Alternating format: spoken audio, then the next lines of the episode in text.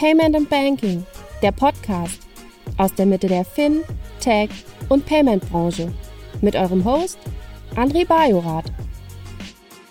Herzlich willkommen zum Payment und Banking Fintech Podcast. Es geht heute mal wieder um ein spannendes Thema. Das kostet mich sofort wieder 5 Euro, weil wir irgendwann diese 5 Euro eingeführt haben für das Wort spannend. Äh, ähm, es geht um das Thema Identity bzw. digitales Onboarding. Ich weiß gar nicht genau, äh, was der richtige Begriff ist, aber möglicherweise hilft mir mein Gast dabei, gleich das besser einzuordnen. Da ist eine ganze Menge passiert in den letzten Wochen und letzten Monaten. Also neben den rein privatwirtschaftlichen Initiativen hat sich auch gerade der Bund nochmal gerade kurz vor der Wahl in dem Thema positioniert und erste Schritte gewagt und äh, auch nicht unbedingt ähm, erfolgreich gewagt, muss man, glaube ich, ganz ehrlich sagen. Ich will heute aber mit jemandem sprechen, äh, der sich schon vor einiger Zeit auf den Weg gemacht hat und würde gerne verstehen, was genau er und sein Team momentan tun und noch tun will. Und mein Gast ist Benny Bennett Jürgens. Hallo. Hey, moin. Visa unterstützt aktuell den Podcast von Payment and Banking. Das globale Technologieunternehmen Visa ist weltweit führend, wenn es um digitales Bezahlen geht. Visas Ziel ist es, die Welt mit dem innovativsten, zuverlässigsten und sichersten Bezahlnetzwerk zu verbinden. Und das in mehr als 200 Ländern und Regionen mit globalen und lokalen Kooperationspartnern. Das VisaNet ist eine offene Plattform für Banken, Fintechs und viele weitere Partner. Hier entwickeln alle gemeinsam die Payment-Innovationen von morgen. Die digitale Geldbörse im Smartphone, aus dem Auto heraus bezahlen im Connected Car oder virtuell unterwegs mit Kryptowährungen? Visa ist mehr als eine Plastikkarte. Visas Anspruch ist es, die besten technologischen Lösungen zu entwickeln, um zu bezahlen und bezahlt zu werden. Für jeden und überall. Wie darf ich dich nennen? Ist es Benny? Ist es Bennett? Was ist, der, was ist die beste Variante? Der, der, der Rufname ist wirklich Benny. Alles ähm, klar. Ähm, sind halt zwei Vornamen, die, die, die fürs Branding manchmal helfen, weil man sich das, äh, das merken kann. Dass, äh, BB? Ja, so BB und Benny Bennett, das ist halt irgendwie sowas. Das, das merken sich viele Leute dann doch irgendwie und deswegen benutze ich das immer. Ja, ist doch gut. Benny, schön, dass du dabei bist. Ähm, du bist einer der Gründer von, wie, wie nennt man euch? Nect? Netzt? Wie, wie, wie, wie nennt ihr euch? Nect ist richtig, genau. Nect. Es ist quasi und, Kurzform von Connect, ne? also quasi nur der hintere Teil, aber es ist auch lateinisch für verbinde dich. Ähm, mhm. von daher passt das ganz gut. Benny, magst du uns ein bisschen was zu dir sagen, wer du bist, was du machst und möglicherweise auch vielleicht ein bisschen, was du vorher gemacht hast und ähm, was dich dazu geführt hat, den Connect zu bauen, den du gerade äh, beschrieben hast? Ähm, ja, gerne. Also ich, ich, ich bin Benny, einer der Gründer von Nect. Ähm, ich komme aus Hamburg, ähm, habe zwei Kinder. Ich habe vorher, bevor ich Nect mit Carlo zusammen gegründet habe, in der Versicherungsbranche gearbeitet. Habe da die letzten zehn Jahre als Softwareentwickler verbracht, habe die letzten drei Jahre die App-Entwicklung äh, von einem großen Versicherungskonzern verantwortet. Was so ein bisschen der Hintergrund ist, warum wir A, ähm, hauptsächlich Versicherungskunden derzeit haben und auf der anderen Seite auch, wo die Idee entstanden ist. Ähm, wir haben damals eine, eine Krankenkassen-App gebaut, die wo man seine Rechnung einreichen kann, gelber Schein und so weiter. Und dafür wurde typischerweise ein, Aktivierungsbrief versendet. Sprich, ich habe mir die App runtergeladen, musste erstmal drei Tage auf so einen Aktivierungsbrief warten, kennt man auch vom Mobile Banking. Und das ist natürlich nicht ganz so schön, äh, weil der Bedarf des Users ja eigentlich sofort erfüllt werden soll. Und da habe ich mich eigentlich auf den Weg gemacht, nach einer besseren Lösung zu suchen, habe keine gefunden. Und das war für mich dann der Anlass, äh, NEC zu gründen. Okay. Und du bist auch weiterhin in Hamburg, ja, wir haben gerade festgestellt. Also ich äh, sehe gerade bei dir, wir sehen uns gerade per Video. Und äh, wenn ich hinter dir aus dem Fenster rausgucke, kann ich sozusagen fast auf mein Büro gucken, äh, was ganz lustig ist. Also, dass wir also Luftlinie eigentlich nur ein paar, ähm, noch nicht mal 100 Meter, sondern eher 10er Meter voneinander entfernt. Also, du bist weiter in Hamburg und Neckt ist auch in Hamburg, ja? Genau, also wir sind eigentlich, wir sind eigentlich alle in Hamburg. Äh, wir haben jetzt den ersten äh, Mitarbeiter außerhalb von Hamburg sozusagen angestellt, äh, in München und einer ist auch in Kiel. Ähm, so, das ist im Endeffekt, aber wir sind eigentlich eine, eine komplett Hamburger Company. Wie viele Leute seid ihr heute bei Neckt? Uh, wir sind jetzt etwas über 100, 104 Leute. Okay, wow, also schon so viele. Und, und äh, seid ihr momentan im Office oder was macht ihr momentan in der, in der Pandemie? Ähm, nee, also der Großteil ist wirklich äh, auch im Homeoffice unterwegs. Ähm, wir sind da wirklich auch jetzt, sagen wir von dem technischen Background her oder so, da sind viele Leute sehr, sehr statistisch unterwegs und sehr, sehr auch vorsichtig, was das ganze Thema betrifft, was auch sehr gut ist. Ähm, und bin da sehr froh, dass das weiterhin auch so gut klappt. Wir haben natürlich so ein, zwei Bereiche, wo es einfach schwer ist, im Homeoffice zu arbeiten. Die arbeiten dann bei uns im Office. Wenn es zum Beispiel darum geht, dass User-Tickets geschrieben werden, weil dann halt doch durchaus mal der User, warum auch immer, eine Personalausweiskopie verschickt per Ticket. Das ist natürlich einfach besser, wenn das wirklich in abgesicherten Räumen dann auch beantwortet wird und eben nicht vom Homeoffice aus. Okay. Dann lasst doch mal ein bisschen darüber sprechen, was ihr tut, was ihr für ein Produkt habt, was ihr möglicherweise für eine Infrastruktur habt. Also ich habe ja vorhin schon gesagt, es geht um das Thema Identity, ein Stück weit um das Thema Onboarding. Du hast gerade schon beschrieben, was der Trigger war, um NEC zu gründen, nämlich das Onboarding zu einer Versicherungs-App. Und ich habe auf der Webseite mal so ein bisschen geguckt, ihr nennt es momentan, glaube ich, oder so habe ich es jedenfalls ähm, rausgelesen, Selfie-Ident. Also mhm. was macht ihr momentan? Ähm, also wir sind, wir sind jetzt wirklich mit dem Produkt angefangen, dass wir Identity Verification machen in der Art und Weise, dass wir es optisch kontrollieren. Also sprich, wir haben uns das Videodent genommen, ähm, was ja typischerweise von einem per Webcam-Chat mit einem Service-Mitarbeiter, äh, da kontrolliert der Service-Mitarbeiter halt eben das Ausweisdokument, ob der Mensch vor der Cam auch zu dem Ausweisdokument passt und so weiter. Und das haben wir uns eben genommen und haben gesagt, okay, da setzen wir jetzt eine Buzzword künstliche Intelligenz dahinter, also Machine Learning, uh, Deep Learning und so weiter, damit eben zum Beispiel die Wartezeiten verhindert werden. Ähm, aber auf der anderen Seite muss man auch sagen, dass man dadurch ja natürlich einfach auch ein gleiches Security-Level erreichen kann. Also der Mensch ist manchmal morgens halt vielleicht fitter, als er in der sechsten Stunde seiner Schicht ist.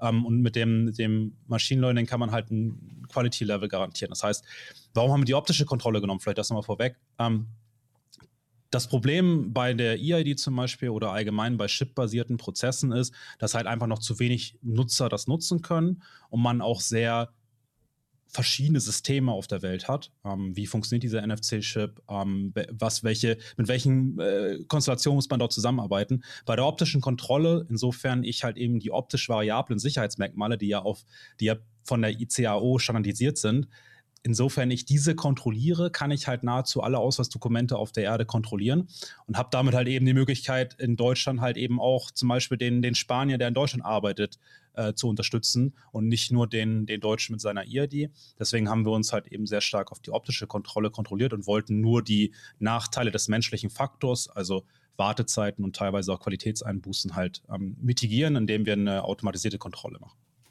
Also du sagst eigentlich, ähm, ist das Maschinenlesen beziehungsweise das Chip-Lesen, das Chip-Identifizieren wahrscheinlich irgendwie in der Zukunft, wenn es in der, in der breiten Fläche da ist, möglicherweise eine gute Variante. Aber bis zu diesem Zeitpunkt, um genau die, die Schwächen, dass das System nicht in der Breite ist, ähm, auszumerzen und gleichzeitig den Menschen aus der ganzen Kette rauszunehmen, habt ihr gesagt, okay, wir lesen das, also was, was wir möglicherweise, wie du es gerade beschrieben hast, vom Videoident kennen oder wenn wir am Flughafen sind äh, und dann hin und wieder mal den, den, den, Pass oder den Perso zeigen müssen und derjenige so ein bisschen das Ding hin und her wackelt. Das macht ihr im Grunde genommen Self-Service, also dass der Kunde es zeigt, in der Kamera wahrscheinlich dann zeigt und äh, dann eure Software identifiziert und schaut, ob alle Merkmale da sind, ja? Exakt. Also der Nutzer nimmt ein Video von seinem Ausweisdokument auf, Reisepass, Identitätskarte ähm, und danach wird dann halt eben noch ähm, ein Selfie-Video vom Nutzer aufgenommen. Ähm, und dann kontrolliert halt unsere Maschine im Prinzip genau das, wie du beschrieben hast, mhm. was auch der Mensch vor Ort machen würde. Und was seid ihr damit? Seid ihr regulatorisch einfach nur ein Dienstleister? Also bist du regulatorisch, weil das ist ja immer so eine Frage, sobald du halt in solchen fast schon hoheitlichen Akten oder, oder solchen Momenten drin bist, wo du so etwas wie KYC machst, also Know Your Customer machst, hast du ja manchmal auch eine regulatorische Bedeutung. Seid ihr da etwas oder, oder seid ihr einfach nur in Anführungszeichen ein Software-Vendor, ein Enabler?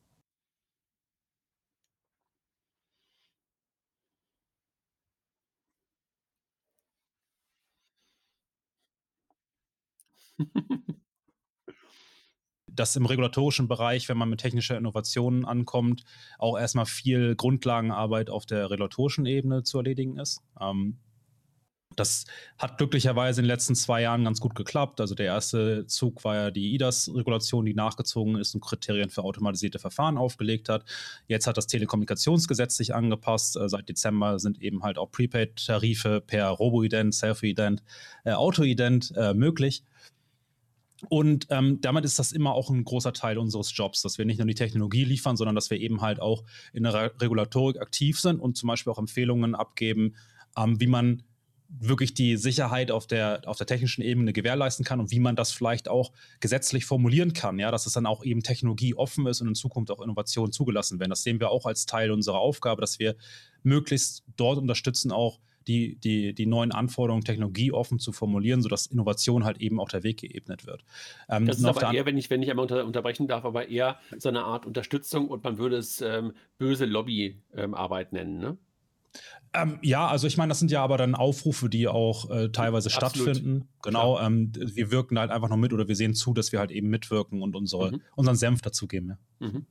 Aber regulatorisch, also eine, du, du bist jetzt nicht irgendwie lizenziert oder in irgendeiner Art und Weise, sondern ähm, da guckt ihr einfach nur, was, ähm, wie kann man möglicherweise technikneutral, hast du es gerade benannt, äh, wie kann man möglicherweise Gesetzgebung und, und, und Normen mit beeinflussen, damit eure Technologie sozusagen auch zum Einsatz kommen kann. Aber du musst dich jetzt nicht bei einer BaFin oder bei einem BSI oder irgendwo für irgendwas lizenzieren oder bisher.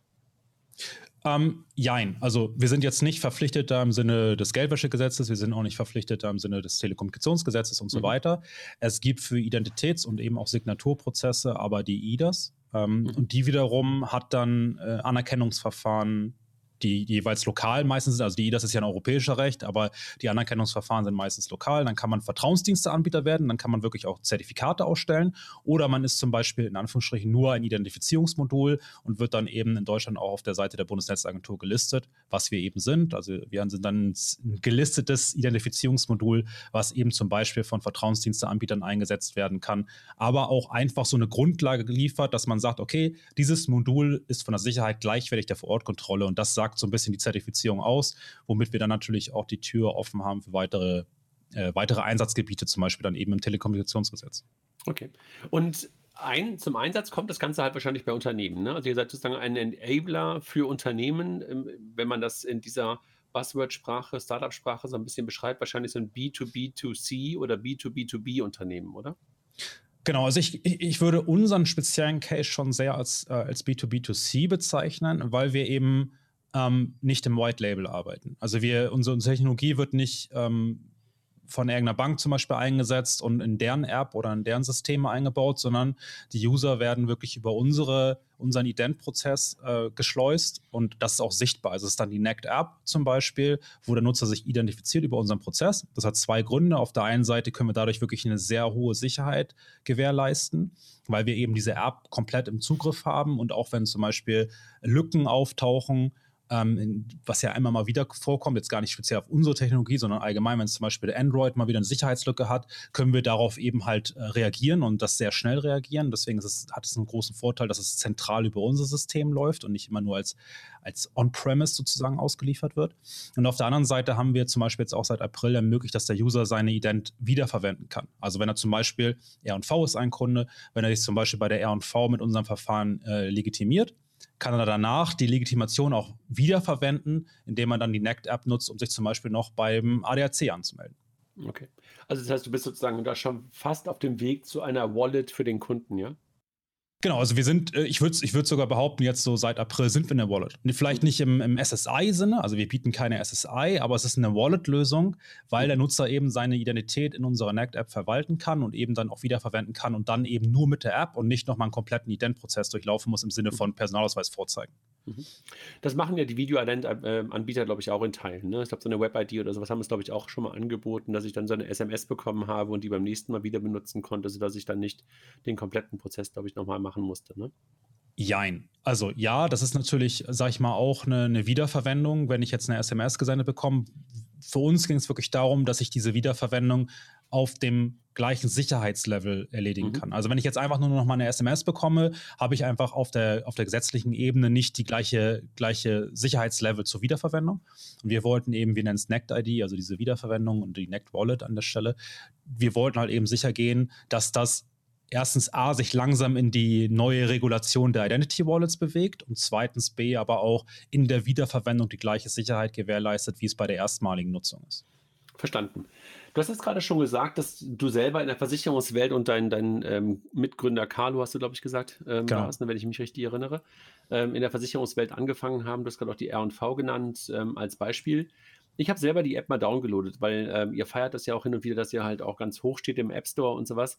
Und stand da so ein bisschen wie der Ochs vom Berg, ehrlich gesagt, weil ich nichts damit machen konnte. Mhm. Erklär doch mal, wie der Ablauf ist und was ich möglicherweise entweder falsch gemacht habe oder was ich noch tun muss, damit ich es mal nutzen kann. Genau. Also derzeit ist es wirklich so, dass man die NACT-App nur nutzen kann, respektive ein, ein Ident-Case nur dann bekommt, wenn man von einem unserer Kunden aus dem Netzwerk sozusagen auf die App verwiesen wurde. Mhm.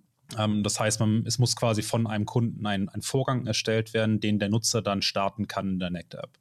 Das ist aktuell die einzige Möglichkeit äh, wie, man die, wie man die App nutzen kann. Was aber gar nicht so selten ist, ähm, 80 Prozent der deutschen Krankenkassen nutzen unser Verfahren mittlerweile, beziehungsweise ich sage es mal so, 80 Prozent haben schon äh, unterschrieben, davon sind ungefähr die Hälfte schon live, die nächsten folgen jetzt so in den nächsten drei, vier Monaten. Ganz kurz, was mache ich dann bei der Krankenkasse? Bei der Krankenkasse habe ich natürlich auch. Was ist der typische Case, ähm, den die Krankenkasse dann mit euch zur Identifizierung ja. macht?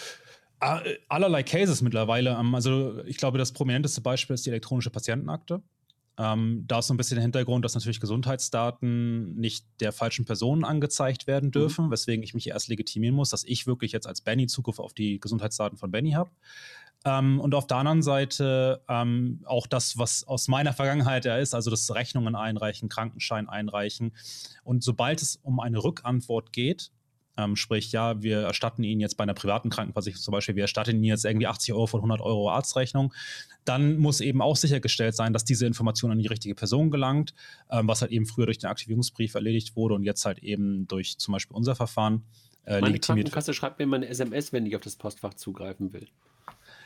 Ja, aber die, die Information musst du ja dann, also dass du dann auch wirklich den Inhalt sehen kannst. Dass du jetzt die Information bekommst, du hast einen Brief bekommen oder Nee, genau, die schalten mir dann immer noch als Second Factor noch eine SMS, die ich eingeben muss, um dann aufs Postfach zuzugreifen, um das PDF sehen zu können. Ja, ja, genau, aber das, genau, das, also das ist natürlich dann der, der Authentifizierungsmechanismus, aber um dich initial zu registrieren, hast du wahrscheinlich einen Aktivierungsbrief damals noch bekommen. Ja, genau, Jahre her. Ähm, genau, das war halt die initiale Identifizierung und jetzt natürlich okay. in der mehrfachen Wiederbenutzung sozusagen musst du nicht jedes Mal durch unseren Prozess durch, mhm. sondern du kannst dann halt eben zum Beispiel eine SMS als zweiten Faktor oder eine Face-ID oder ähnliche Verfahren dich, dich einloggen. Verstanden, okay. Also das heißt, ich muss darauf warten, in Anführungszeichen, dass ich irgendwann auf einen Case komme, wo ich dann ähm, auf euch gewiesen, äh, verwiesen werde. Dann habe ich immerhin ja. schon mal die App installiert und dann muss ich wahrscheinlich dann irgendwann meinen Personalausweis rausholen und, äh, und was tun. Und du sagst, momentan ist der hauptsächliche Case Versicherungen. Warum, also das Thema Video-Ident kennen wir ja vor allen Dingen aus dem Bankenumfeld. Warum seid ihr da momentan noch nicht?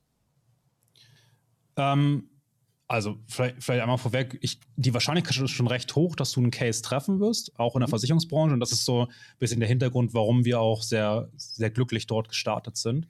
Mhm. Ähm, während ich vielleicht nur ein Bankkonto habe, habe ich aber eben multiple Versicherungen. Der Durchschnitt ist so bei fünf bis sechs verschiedenen Versicherungshäusern, bei denen ich versichert bin. Ähm, und damit habe ich natürlich schon mal eine Grundlage geschaffen, warum ich eine Wiederverwendung als Nutzer auch sinnhaft empfinde. Wenn ich jetzt äh, mich bei der R&V registriere, um zum Beispiel dort meine, meine Krankenversicherung äh, Zugriff zu haben, registriere ich mich danach noch bei der Hokoburg vielleicht, um meine Kfz-Versicherung äh, anzumelden und kann dann direkt als NACT-User schon den Vorteil genießen, dass ich eine Wiederverwendung habe. Das hätte ich bei einem, im, im, Bankenbereich halt wahrscheinlich nicht so schnell, weil die wenigsten werden jetzt auch bei verschiedenen Banken multiple Konten haben. Ähm, deswegen sind wir sehr glücklich jetzt im Versicherungsbereich gestartet. Und auf der anderen Seite ist es dort halt eben auch einfacher, in dem Ident-Bereich ein innovatives Verfahren durchzubringen. Ähm, bei, den, bei den Versicherungen geht es um das Strafgesetzbuch, Paragraph 203, also Geheimnisverrat, keine Finanz- und Gesundheitsdaten dürfen an die falsche Person kommen.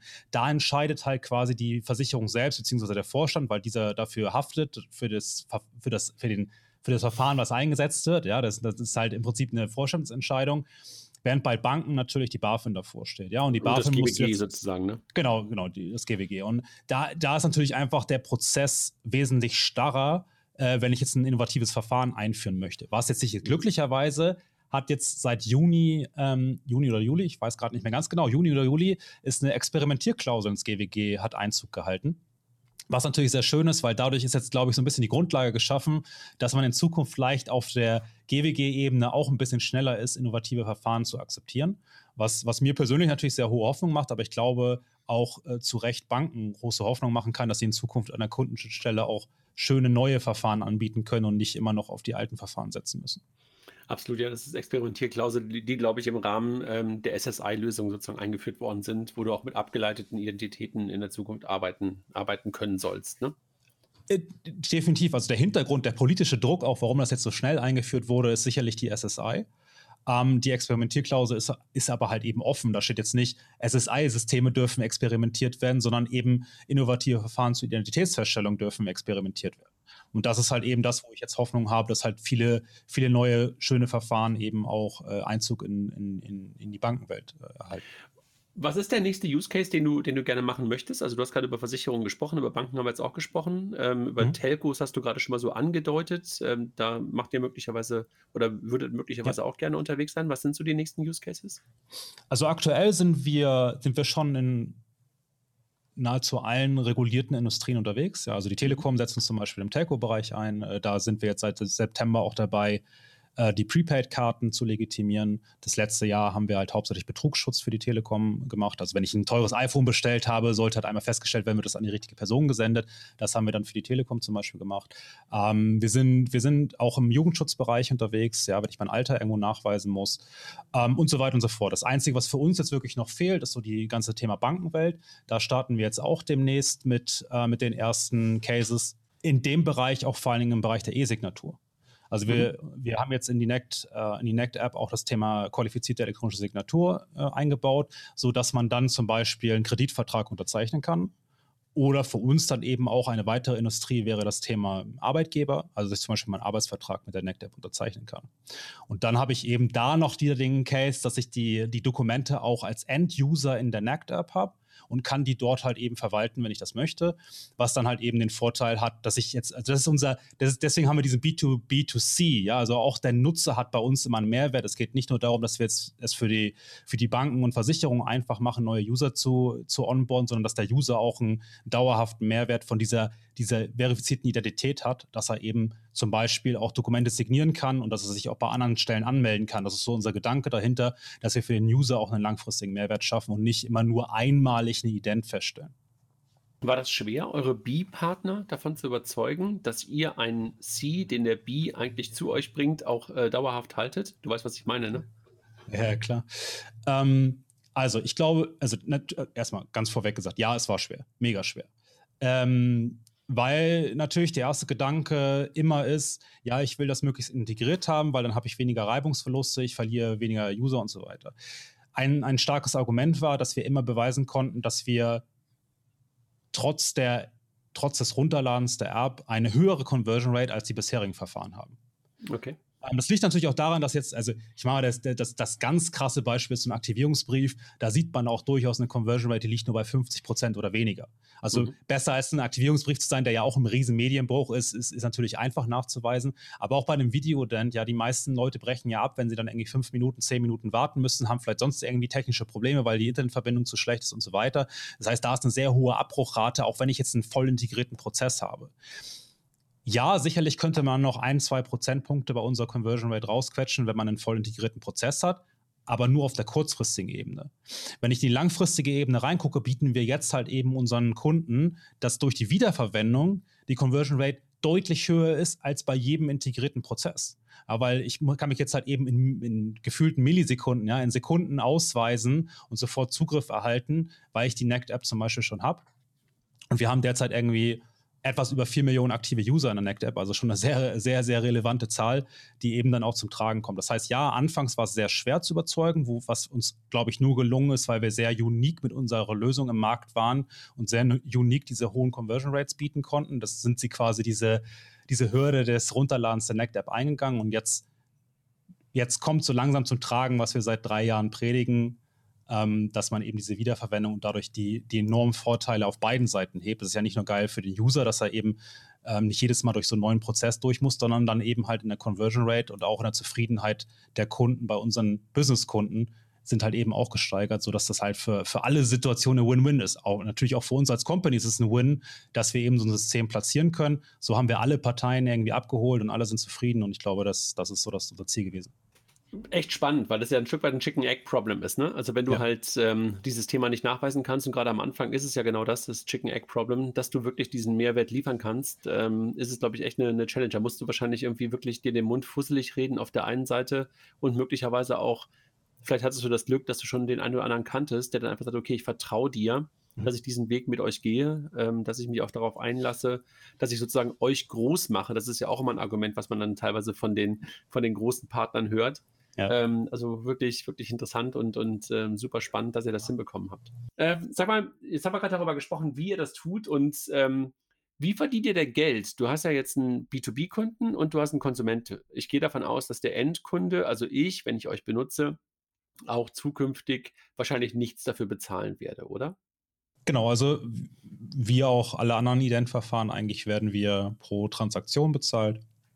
Das heißt, wenn wir, wenn wir einen User erfolgreich äh, identifizieren, dann kriegen wir von, dem, von unserem Businesspartner eine, eine Transaktionsgebühr sozusagen. Das ist so das, das ganz klassische Businessmodell, was jetzt entsteht, was natürlich auch auf E-Signaturen transferiert wird. Also eine erfolgreiche Unterschrift wird halt eben dann bezahlt. Sicherlich kann man in, in, in, fernerer Zukunft auch mal darüber nachdenken, ob man in irgendeiner Art und Weise einen Premium-Service für den End-User anbieten kann, was auch immer das sein mag. Ja, vielleicht, oder vielleicht will auch ein End-User ja mal einen Brief, den er nach Hause geschickt bekommt, per Nect-App scannen und dann direkt digital unterschreiben und zurücksenden, anstatt wieder zum Briefkasten gehen zu müssen. Also vielleicht gibt es dann noch irgendwelche, das ist jetzt wirklich einfach dahergesagt, ja, aber vielleicht gibt es ähnliche Use Cases, die man dann in Zukunft anbieten kann, wo man dann auch beim End-User mal eine, eine, eine, Gebühr verlangt, ähm, ein Porto zum Beispiel an der Stelle, ja.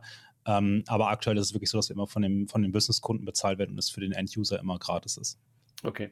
Und wahrscheinlich ist immer noch die Benchmark, beziehungsweise ähm, das, was immer noch so wahrscheinlich als, als, also ja doch als Benchmark im Raum steht, wahrscheinlich das alte Postident-Verfahren, oder? In der Tat ist das, glaube ich, noch so der, der, der Haupt, der, das hauptgenutzte Verfahren. Das ja. finde ich echt spannend, dass es bis heute noch sich so, so hält. Ja. Sogar auch in Corona-Zeiten ist das, glaube ich, immer noch sehr, sehr frequent genutzt worden. Ich bin aber der Meinung, ein Aktivierungsbrief ist ja auch ein Identverfahren. Mhm. Und Aktivierungsbriefe werden hunderttausendfach am Tag versendet. Mhm. Und es gibt, glaube ich, kein anderes Identverfahren, was so häufig genutzt wird wie der Aktivierungsbrief. Also ich glaube, äh, wenn, man, wenn man sich die großen Bankhäuser anguckt, wie viele Aktivierungsbriefe die täglich oder auch jährlich verschicken, da gehen wir auf jeden Fall ins Millionenfache pro Bankhaus. Ähm, und damit, wenn man die alle zusammenzieht, ist das unschlagbar, was den Identnachweis von der Transaktion betrifft. Also der Aktivierungsbrief ist, glaube ich, der häufig genutzte Identnachweis, wenn auch weder nutzerfreundlich noch sicher aber es ist halt eben noch bis dato der, der meistgenutzte, das meistgenutzte Verfahren zum Identitätsnachweis. Als einer der führenden Informationsdienstleister am deutschen Markt unterstützt Griff Finanzinstitute und Unternehmen ganzheitlich beim Management ihrer Digital Customer Journey. Dank ihrer drei Schwerpunkte profitiert ihr von integriertem Identity, Credit Risk und Fraud Management sowie innovativen Lösungen in den Bereichen Digital Onboarding, Open Banking, Compliance, ESG, Adressvermittlung und Marketing Services. Ergänzt um analytische Expertise und individuelle Prozessberatung. Als Best-in-Class-Partner an eurer Seite transformiert Griff Daten in messbaren Erfolg für euer Unternehmen. Ich glaube, bei Banken, wenn ich darüber nachdenke, ist wahrscheinlich sogar die Entsperrung mit so einem Brief der Hauptcase. Noch nicht mal das initiale, ähm, äh, der Initialbrief, ja. sondern wirklich das Entsperren. Denkt ihr darüber auch nach?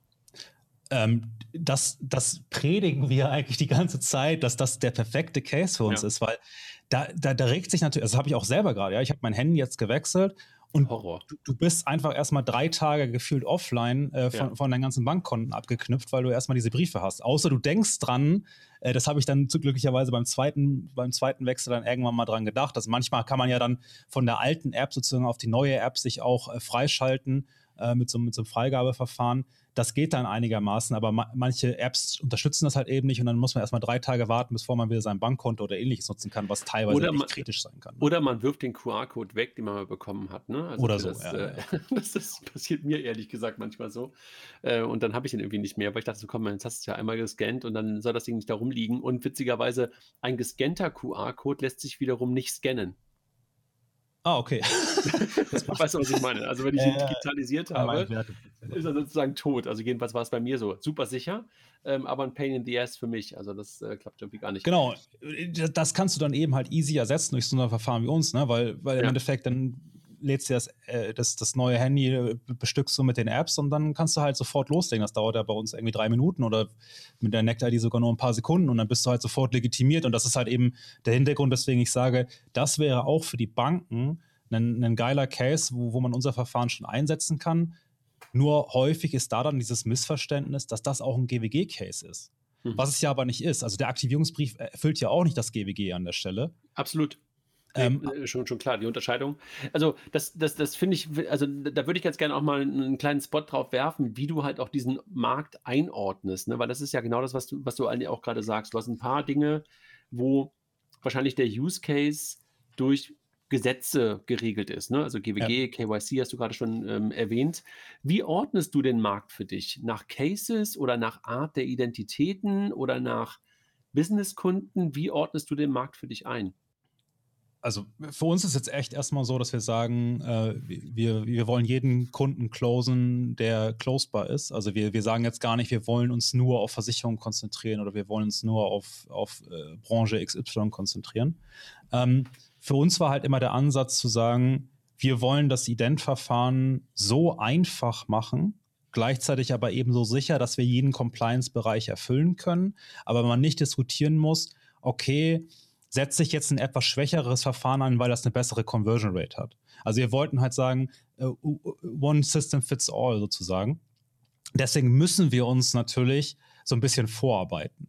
Also von etwas weniger regulierten Bereichen in stärker regulierte Bereiche. Also das Telekom, das Telekom-Beispiel ist vielleicht ganz schön, ja, weil da sind wir jetzt im Prinzip in den Betrugsschutz gestartet, weil das Gesetz halt eben noch nicht weit genug war.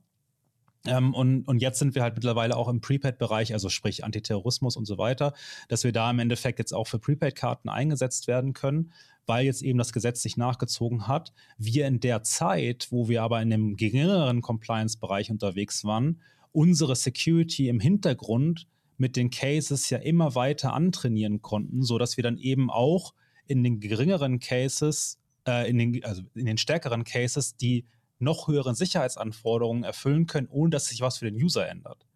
Also unsere Maschine übernimmt quasi immer die Aufgabe der Sicherheitssteigerung und nicht der User muss was Neues liefern. Und dadurch bleibt es für den User immer super trivial, einfach nur ein Video aufnehmen, das ist wirklich in ein paar Sekunden erledigt und im Hintergrund unsere Maschine lernt halt tagtäglich dazu und kann so auch Robustheit nachweisen für sehr hohe Compliance-Anforderungen und das eben durch das Training in den weniger Compliant-Bereich. Äh, mhm. Aber trotzdem wirst du den Markt ja einordnen. Spätestens dann, wenn du mit deinen Sales-Leuten sprichst, wirst du ja sagen, pass auf, du läufst irgendwie, keine Ahnung, auf den Use Case A, du läufst, ähm, äh, du bist ver verantwortlich für die Identitäten B oder, oder denkt ihr nicht so? Doch, das auf jeden Fall. Also wir haben, wir, wir, das Sales-Team ist schon sehr industriespezifisch aufgestellt. Das macht auch natürlich total Sinn. Ja, also ich glaube, äh, gerade im, im Enterprise-Sales geht es ja auch viel um ein Vertrauensverhältnis. Man muss, man muss irgendwie dem Kunden auch zeigen, dass man ihn versteht. Und das geht natürlich nicht, äh, sag ich mal, Industrie komplett übergreifend. Founder Sales funktioniert immer irgendwie, weil da ist natürlich einfach, man steht und der, der eigene Name steht für das Produkt und man, man, man hat einfach per se schon eine sehr hohe ähm, Authentizität, ähm, die ich jetzt zum Beispiel in so ein Kundengespräch mit reinbringen würde oder auch Carlo. Ähm, die, die, die anderen Sales Manager, Manager, die glänzen dann halt eher mit industriespezifischen Know-how. Ja, wir haben dann Leute, die sind im Bereich Versicherung unterwegs, Leute, die sind im Bereich Banking unterwegs, Leute, die sind im Bereich Telekom unterwegs und so weiter. Ähm, und das macht für mich total Sinn, weil auch neben, dem, neben der Authentizität ist natürlich Netzwerk einfach extrem wichtig. Und mhm. wenn man sich in der Industrie bewegt, dann hat man entweder schon ein Netzwerk oder man baut sich das halt nach und nach auf. Und das ist dann auch das, was ein Sales Manager äh, ausmacht, dass er ein sehr gutes Netzwerk hat und ein sehr hohes Vertrauensverhältnis zu seinen Kunden. Also schon ein Stück weit nach Industrien und damit nach Cases und damit irgendwie natürlich auch nach den notwendigen Identitäten. Das folgt wahrscheinlich dann ein Stück weit. Ne? Also, dass man halt wahrscheinlich kommt aus der Industrie über den Case mhm. zur Identität. Ja, genau. Wir haben gerade schon mal ganz am Anfang, hatte ich darauf hingewiesen, dass, oder wir haben das Wort SSI jetzt auch schon ein paar Mal benutzt und für diejenigen, die es noch nicht gehört haben, es geht um das Thema Self-Sovereign Identity. Ähm, und wir haben darüber, glaube ich, auch auf, auf LinkedIn, darüber ist der, der Podcast ja auch ein bisschen zustande gekommen, auch hin und her geschrieben, was das Ganze ist und ähm, wie man das Ganze einordnet. Und ich würde gerne mal deine, deine Einordnung zu diesem Thema SSI und diese Diskussionen rund um so etwas wie eine Basis-ID, was der Bund möglicherweise anbieten möchte, anbieten will, gerne mal hören. Wie siehst du das? Ist das für dich ein guter Enabler, den du benutzen kannst? Ist das Wettbewerb? Wie ordnest du das ein? Also vorweg würde ich, glaube ich, sagen, dass das für uns eher ein Enabler ist, weil ich sehe das schon, dass alles in die Richtung geht, dass die Identity Wallet eben nicht vom Bund ausgegeben werden muss, sondern dass eben auch privatwirtschaftliche Wallets erlaubt sind. Damit ist es natürlich schön, wenn dann die entsprechenden Schnittstellen geschaffen werden, dass man zum Beispiel die ID in Anführungsstrichen direkt von der Bundesdruckerei bekommt oder respektive, wie es jetzt auch bei der ID-Wallet vom, vom Bund war, die ja leider gescheitert ist. Da wurde ja aber extra eine Schnittstelle zum Kraftfahrtbundesamt geschaffen, dass man eben halt einen digitalen Führerschein abfragen kann. Und dadurch, dass diese Schnittstellen jetzt langsam nach und nach geschaffen werden, die alle dann so in diese Richtung SSI gehen sollen, ähm, öffnen sich halt diese Schnittstellen auch pri privatwirtschaftliche Unternehmen wie unseres, sodass man dann eben auch Cases auf die Wallet laden kann. Ähm, von daher sehe ich das eher als Enabler und weniger als Konkurrenz. Allgemein glaube ich, ähm, sehe ich, dass das Government allgemein eher in so diese, ich sag mal, Open Source Richtung geht. Und das finde ich auch total gut, dass man eben sagt, okay, ich habe jetzt zwar die Hoheit und die, die, die, die Sicherstellung, dass gewisse Standards eingehalten werden, soll in der Hoheit des, des, des Staates liegen, aber die privatwirtschaftlichen Unternehmen sollen halt eben ihre Kompetenz nutzerfreundliche, kundenorientierte Prozesse darum herum zu gestalten, das soll, das soll halt eben in der Privatwirtschaft liegen. Und da geht ja der Staat in diese Richtung. Von daher sehe ich das sehr als Enabler und weniger als Konkurrenz. Ich persönlich finde aber, dass das SSI aktuell noch sehr im Experimentierstatus ist und weit davon entfernt, äh, produktionsreif zu sein. Also das einfache Beispiel ist ja, jetzt aktuell dreht sich halt viel um Verified Credentials, also der W3C-Standard. Ähm, Jetzt könnte man aber sagen, dass NFTs, also was man jetzt vielleicht eher so aus der Krypto-Ecke kennt, um JPEGs zu Geld zu machen, sozusagen. ähm, ja, das, das war wertend. Sorry. aber also das kennt man ja aus dem Bereich. Ne? Aber NFT an sich ist eine geile Technologie und es gibt ja auch coole Cases, ja, wie So Rare zum Beispiel, wo ich jetzt hm. meine Fußballkarten digitalisiert sozusagen habe. Ähm, das, das, ist ein tief menschliches Bedürfnis, ähm, Raritäten zu besitzen. Und das jetzt digital abgebildet, das NFT natürlich eine geile Technologie für, aber eben aus meiner Perspektive auch, um wirklich ähm, auch ein, Ausweisdokument digital abzubilden. Da weiß ich gar nicht, ob jetzt wirklich Verified Credentials oder dieser ganze W3C-Standard der, schon der richtige Weg sind oder ob eben NFT vielleicht der richtige Weg in Zukunft ist oder vielleicht auch eine Kombination aus beiden. Und das ist halt eben das, was ich meine. Ich finde, dass das ganze Thema noch nicht ausreichend produktionsreif ist und ausreichend standardisiert ist, sodass man jetzt sagen könnte, das ist der Way to go. Vor allen Dingen zum Beispiel auch, wenn ich mir jetzt angucke, ähm, SSI Basis-ID. Ich finde halt zum Beispiel, wenn ich jetzt sage, ich muss selbstverwaltend unterwegs sein, ich bekomme meine ID aber ausschließlich von einer zentralen Stelle, dann ist das für mich nur so ein bisschen wirklich selbstverwaltend. Ja, also weil am Ende des Tages äh, kann mir ja trotzdem dann die Bundesdruckerei meine ID jederzeit entziehen äh, und ich kann sie halt nirgendwo mehr verwenden, weil ich sie ja immer gegen gegen diese nicht Blockchain in dem Beispiel, aber gegen eine zentrale Stelle validieren muss. Also solange halt, solange halt eine zentrale Stelle das dann trotzdem noch entziehen kann, weiß ich nicht, ob es wirklich selbstverwaltend ist. Ja. Ähm, ja, kommt ein bisschen drauf an, ne? ob du möglicherweise auch andere Identitäten, Nachweise auch darin verwalten kannst und es nicht nur eine zentrale Stelle gibt. Also möglicherweise hast du eine zentrale Stelle, die du für ganz, ganz, ganz, ganz harte Identifizierung, hohe Identifizierung benutzen musst und möglicherweise kommt die auch nur vom Staat. Ja. Aber ich glaube halt, dass es durchaus äh, Wahrscheinlichkeiten gibt, dass du halt auch abgeleitete Identitäten, also von anderen ausgestellte oder geprüfte Identitäten durchaus darin verwalten kannst. Und ich glaube, das Thema ich glaube, das Thema Verwaltung von Identitäten und auch von den Nachweisen und dann halt auch von den Nutzungen ist, glaube ich, schon ein großer Mehrwert gegenüber dem, was wir heute hätten. Ne? Wenn du das, wenn ich das in einer App sehen würde, wer wann auf meinen Ausweis oder auf meine anderen äh, Nachweise zugreift, also welcher Dienst, ähm, würde ich mich, glaube ich, schon manchmal ähm, wohler fühlen, auch möglicherweise wieder Rechte entziehen zu können. Ne?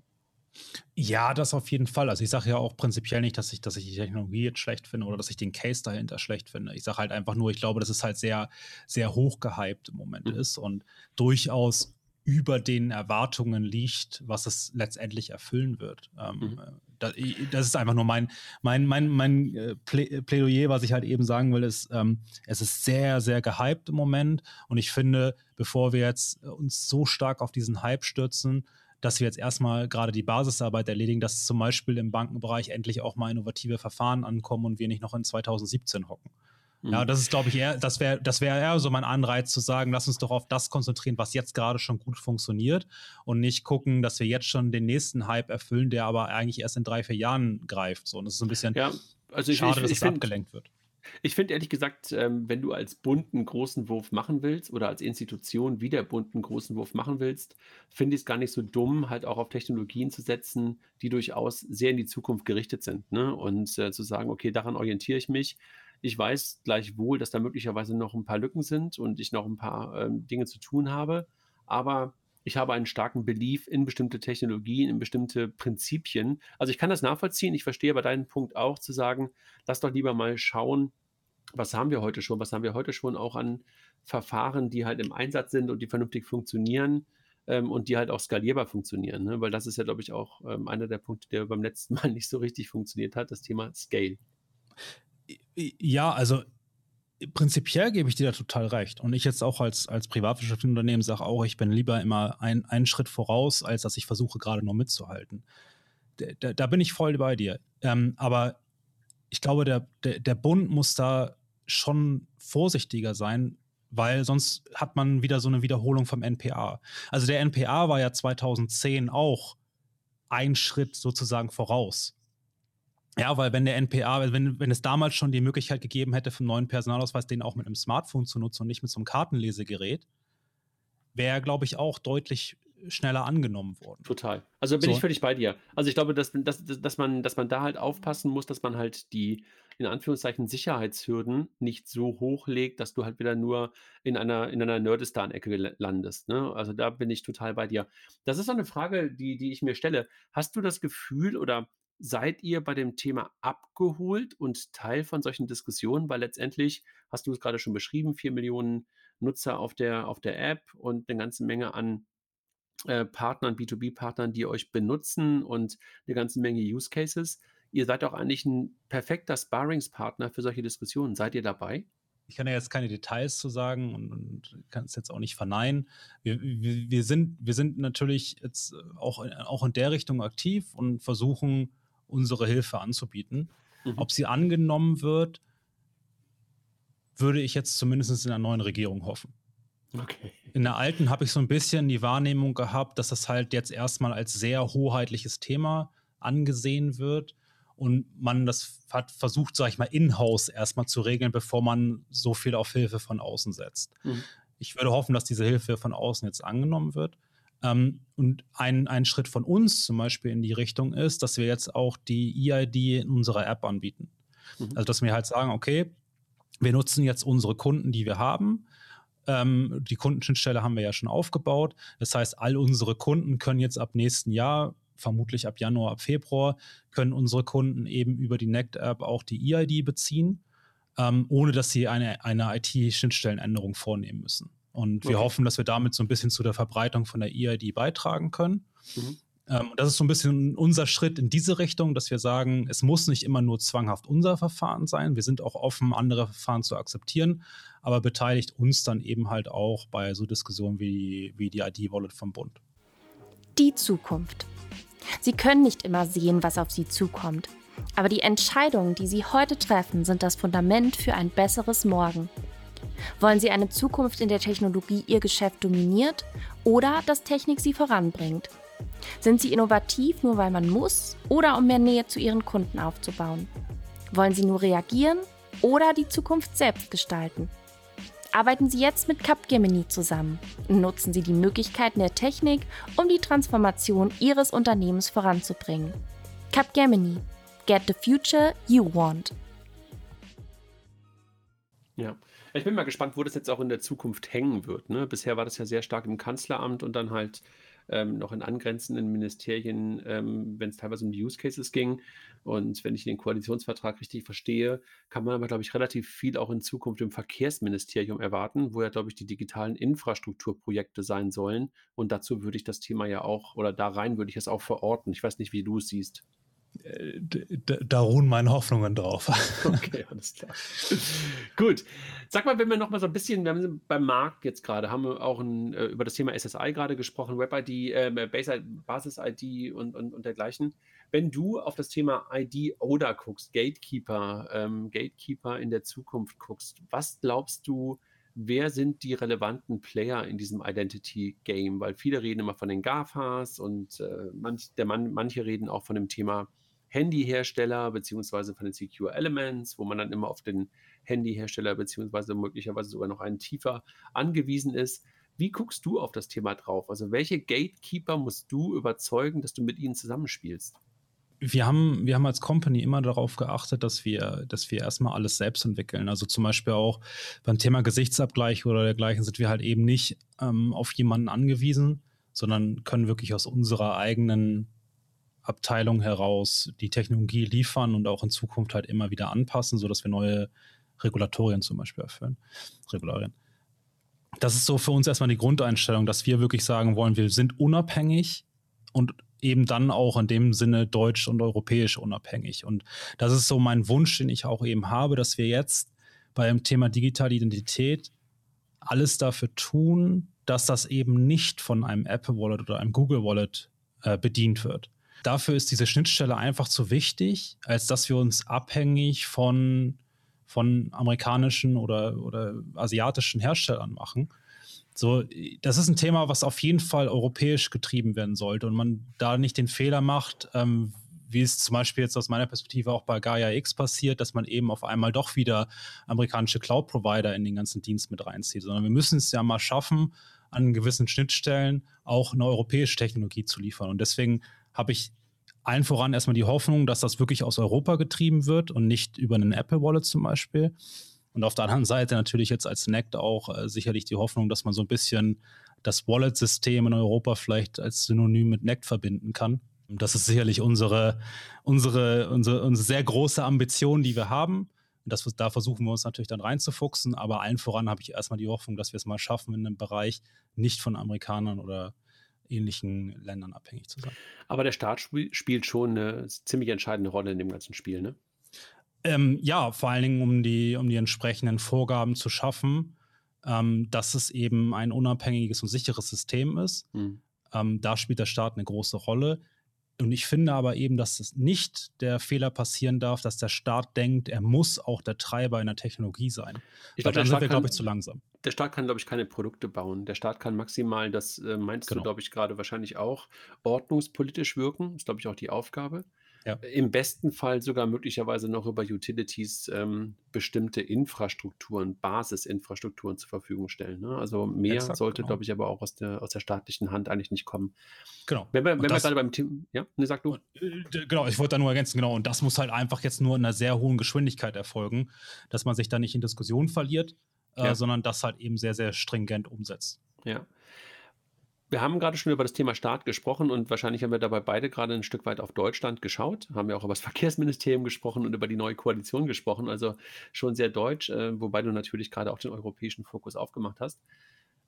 Was machen andere Länder, wenn du auf Europa guckst, so viel besser als wir in diesem IT-Game? Hast du da einen Blick drauf? Ähm, also ich glaube, das einfachste Beispiel ist natürlich immer so Skandinavien mit der Bank-ID. Ähm, Oder auch Belgien. Oder auch Belgien, ne? Ähm, ja, also hier, Holland hat ja auch in, in Digi-ID heißt das, glaube ich, bei denen oder so, mhm. oder war das bei Belgien? Aber jedenfalls, ähm, es gibt schon viele, es gibt schon viele Länder, die, die das machen. Allen voran finde ich, aber wie gesagt, ist immer Skandinavien so das beste Beispiel mit der Bank-ID, die eine riesen Adoption Rate haben. Ich glaube, wir sind schon bei über 90 Prozent oder so. Ja.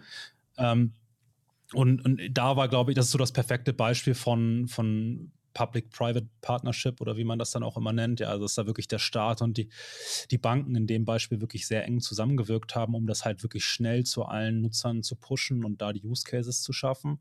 Äh, in, in vielen anderen Ländern Italien holt gerade extrem auf in dem Bereich, ähm, aber in allen anderen Ländern ist das, glaube ich, schon noch häufig sehr overrated. Also in Österreich zum Beispiel gibt es ja auch die, ähm, die Signatur-App, die zwar 20 Prozent oder 30 Prozent mittlerweile Verbreitung hat, was, wovon eine deutsche IRD ja nur träumt, ähm, aber am Ende des Tages ist dann halt trotzdem der Use Case noch nicht in der breiten, breiten Use Case Palette angekommen. Und ich glaube, das machen halt die meisten, die meisten staatlichen Systeme halt falsch, dass sie eigentlich wirklich nur für die High-Compliance-Bereiche eingesetzt werden können. Also sprich jetzt irgendwie Online-Zugang zum, zum, äh, zum Amt oder wirklich eine Bank Bankkontoeröffnung oder dergleichen. Und nicht auch, wenn ich einfach nur online shoppe. Also Der wenn ich jetzt meine Banker. Ne? Ja, genau, also, wenn ich meine Banker die auch nutzen kann, um jetzt mal eben mein, mein Online-Shopping sowohl abzusichern, was natürlich für den Online-Shop wieder gut ist, dass da halt nicht so viel Fraud passiert, wenn jetzt ein 1000-Euro-Fernseher bestellt wird oder dergleichen, aber gleichzeitig auch damit bezahlen kann. Ja. Das sind so Cases, dann passiert eben halt die Adoption auch, weil ich halt sagen kann, ich kann das täglich nutzen, weil ein Bankkonto öffne ich alle zehn Jahre oder sowas und Online-Zugang zum Amt brauche ich vielleicht auch nur einmal im Jahr oder so. Naja, und ehrlich gesagt, Identity und Payment ist im Grunde genommen gleich. Ne? Also wenn ich jemanden identifiziert habe und identifizieren kann und das immer wieder gut tue, dann ist das Thema Payment ja wirklich direkt dahinter liegend. Und insofern ja, auf jeden Fall verstehe ich total, was du sagst. Und ähm, ich glaube, ohne den Daily Use Case ähm, und nur in den, ich habe vorhin schon das Wort Nerdistan gesagt, also nur in diesen high ähm, regulierten Use Cases wirst du halt keine wirkliche Relevanz hinbekommen, weil die Wiedernutzung so gering ist. Ne? Bin ich völlig bei dir. Also teile ich, teile ich total, dass man sich wirklich auf die Daily Use Cases, auf die, auf die relevanten Daily Relevance ähm, äh, konzentrieren muss. Wir haben gerade schon so ein bisschen darüber gesprochen, du hast über Europa gesprochen und du hast darüber gesprochen, was eure Ambition ist. Und ich weiß ja, dass ihr VC finanziert seid. Ich glaube, Carsten Maschmeyer ist, glaube ich, auch bei euch investiert, wenn ich mich recht entsinne. Und vielleicht magst du auch noch was sagen, wer sonst noch mit drin ist. Magst du uns gegen Ende noch einen kurzen Ausblick geben? Du hast es zwar in Teilen schon zwischendurch getan, aber jetzt nochmal fokussiert, wo mhm. es mit euch hingehen soll, was du als jetzt kann man ähm, großspurig Vision ähm, sagen, was du als Vision hast oder was ihr als Gründer und Gründerinnen-Team als, als Vision habt? Ähm, ja, gerne. Also äh, wir sind in der Tat VC finanziert. Äh, die Seed-Runde haben wir mit DVH Ventures aus Köln gemacht. Äh, die Series A, wenn man das so bezeichnen mag, das als nächsten Step hatten wir letztes Jahr mit Alston, also der Fonds, wo auch unter anderem dann eben Carsten Maschmeyer dahinter ist. Und es wird sicherlich auch noch eine weitere Runde geben für uns, äh, gerade um das europäische Wachstum dann finanzieren zu können. Wir haben das große Glück, dass wir jetzt schon profitabel arbeiten, ähm, weswegen wir jetzt nicht irgendwie ganz, ganz schnell eine Investitionsrunde brauchen, nur um überleben zu können, sondern wir haben jetzt wirklich eine sehr gute Basis geschaffen, ähm, um weiter wachsen zu können. Aber für den nächsten Step Europa werden wir dann noch mal eine Runde drehen wir haben nicht den, den, das Vorhaben, dass wir jetzt uns irgendwie möglichst schnell an den meistbietenden verkaufen. Gar keinen Fall. Sicherlich wollen Investoren irgendwann ihr Geld auch äh, wieder haben, respektive daraus einen Profit gezogen haben, was in unserer Vision wahrscheinlich eher auf den Börsengang hinauslaufen wird. Ich glaube, das wäre jetzt zu früh zu sprechen, wann das der Fall ist, ja, aber das ist so ein bisschen mein Bauchgefühl oder meine Vision für die Company, um einen Exit zu machen, wäre das eher ein Börsengang, als sich jetzt an den nächsten, nächsthöchstbietenden zu verkaufen. Dafür ist mir das Thema Identity auch zu wichtig, dass das immer eine gewisse Unabhängigkeit wahrt. Was ich ja eben dann auch schon gesagt habe, ähm, so ein bisschen der nächste Step für uns ist auch das ganze Thema Europa. Wir sind jetzt vor drei Monaten, drei, vier Monaten in Spanien und Polen gestartet. Österreich und Schweiz haben wir auch angefangen, aber Spanien und Polen wirklich über eigene Country Manager. Und so wollen wir uns so nach und nach in weitere EU-Länder einarbeiten ähm, und dann im nächsten Step halt auch weitere die Produktpalette so ein bisschen erweitern. Ähm, auf der einen Seite halt eben über E-Signaturen und weitere Funktionalitäten, um am Ende ein Identity-Ecosystem aufzubauen. Also wirklich um diese verifizierte Identität ein Ökosystem aufzubauen an Funktionalitäten, die der User in dem Compliant-Bereich nutzen kann. Ähm, dafür, für diese Wachstumsstory, sowohl Europa als eben auch als Identity-Ecosystem, werden wir im nächsten Jahr nochmal eine Runde machen und erstmal als, als klassischer Venture Case sozusagen den, den hohen, den, das hohe Wachstum, was wir in den letzten zwei Jahren hatten, ähm, noch weiter zu befeuern. 2020 sind wir 1000 Prozent gewachsen, 2021 werden wir wahrscheinlich so 350, 400 Prozent wachsen. Ähm, und nächstes Jahr planen wir dann auf jeden Fall nochmal wieder 300 Prozent zu wachsen. Und dafür braucht es dann am Ende des Tages auch trotz Profitabilität weitere finanzielle Mittel. Das ist ja fast ein schönes Schlusswort. Also eure, euer europäischer Weg und der nächste Schritt nochmal eine Finanzierungsrunde und dann irgendwann den IPO und wie du ihn dann machst, ob als Direct Listing oder äh, über ein Spec oder möglicherweise ein ganz normaler IPO, das werden wir dann sehen. Ich wünsche euch dafür auf jeden Fall super viel Erfolg und ähm, toll, dass so etwas aus Hamburg herauskommt. Du als Hamburger und direkt in der City sitzend dieses Thema vorantreiben könnt und ich mag ja diese Infrastruktur-Cases und ich würde euch auch, wenn du sagst, wir entwickeln uns mehr und mehr auch zu einer Endkunden-Wallet, so sehe ich euch trotzdem an vielen, vielen Stellen eher als Enabler. Wenn daraus dann trotzdem noch ein Endkunden-Case irgendwann entsteht, be happy. Ähm, aber ich glaube, Enabling macht manchmal noch viel mehr Spaß. Ja, auf jeden Fall. Super. Vielen, vielen Dank. Gerne. Hat Spaß gemacht. Dankeschön. Mir auch. Danke, danke. Tschüss. Ciao.